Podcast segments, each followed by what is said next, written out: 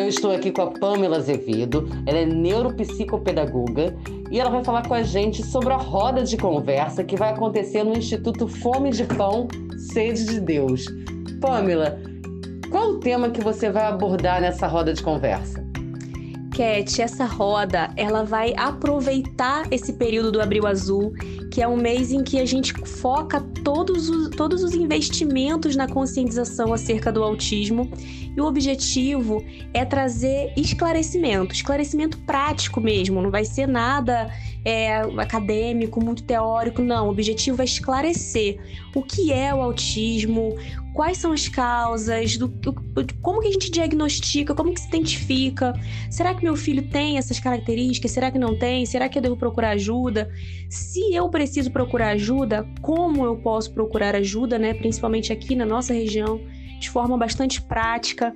E aí, a partir do momento que eu entendo como eu posso procurar essa ajuda, ou se, eu, se essa criança, esse adolescente já tem um laudo, como nós, né, enquanto família, podemos lidar com algumas situações problemáticas, difíceis, dolorosas, principalmente agora nesse período de quarentena, em que o acesso às terapias está mais difícil, o acesso aos lugares públicos está mais difícil e, e toda uma sobrecarga sensorial e emocional para essas crianças e adolescentes fica muito mais pesada.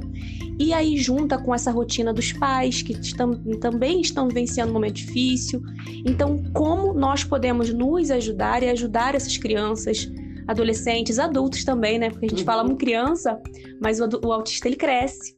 Então, como nós podemos viabilizar de maneira mais prática, mais objetiva, esse suporte para essas pessoas? Através de rotina, através de dicas práticas e de compreensão mesmo, né? Conscientizar dessa compreensão do autismo. E Pamela, essa roda de conversa vai acontecer no dia 30, a partir das 17 horas, na sede do Instituto Fome de Pão Sede de Deus. Então vai ser uma roda de conversa que vai ser aberta para é, professores, alunos, parentes, qualquer um pode participar é aberto para quem tiver interesse no assunto, quem estiver precisando de uma luz acerca do assunto.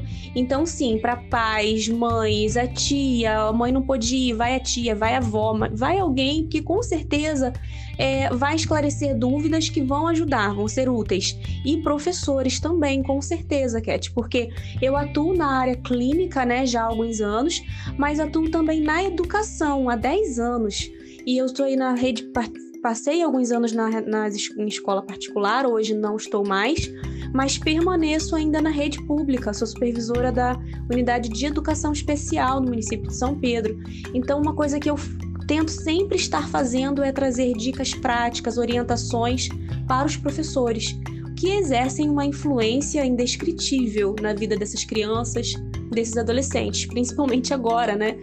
Nesse período de aulas online, ensino híbrido, enfim, um período caótico como esse, os professores com certeza vão também encontrar dicas úteis. Pamela, aproveitando aqui, né?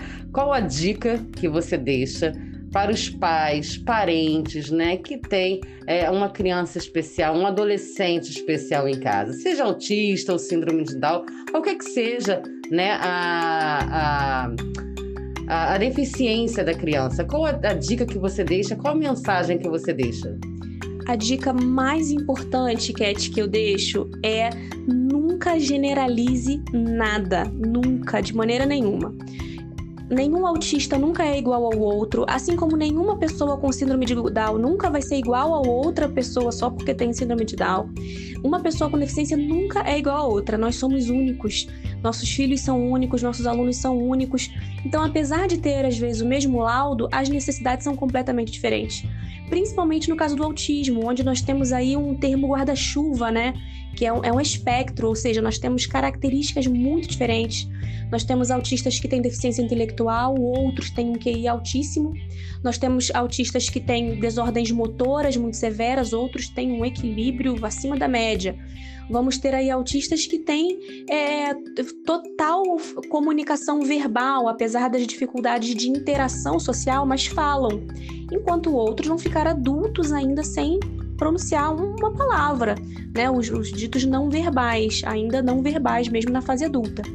Então, nunca generalizar. Uma coisa que funcionou para um não significa necessariamente vai funcionar para o outro. Busque olhar para aquele ser humano, para aquele indivíduo que é único e ver quais as necessidades daquela criança, daquele adolescente. Se não está conseguindo fazer isso em casa, não, não, não consigo identificar as necessidades do meu filho para ajudar, para intervir. Procura um profissional que possa te ajudar nisso porque não existe nenhuma intervenção que vai servir para todo um grupo de pessoas. Então é o mais importante que eu preciso dizer.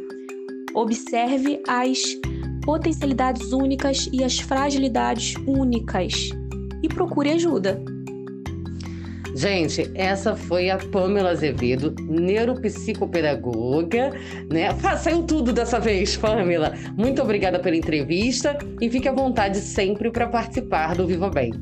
Eu que agradeço, Cat, e agradeço assim a, a, preocupação sua, né, da rádio de maneira geral, de estar trazendo esse assunto.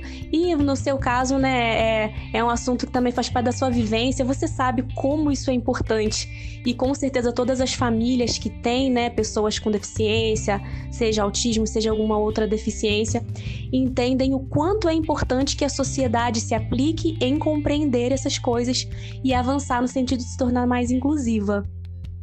Gente, fique sintonizado. Viva bem!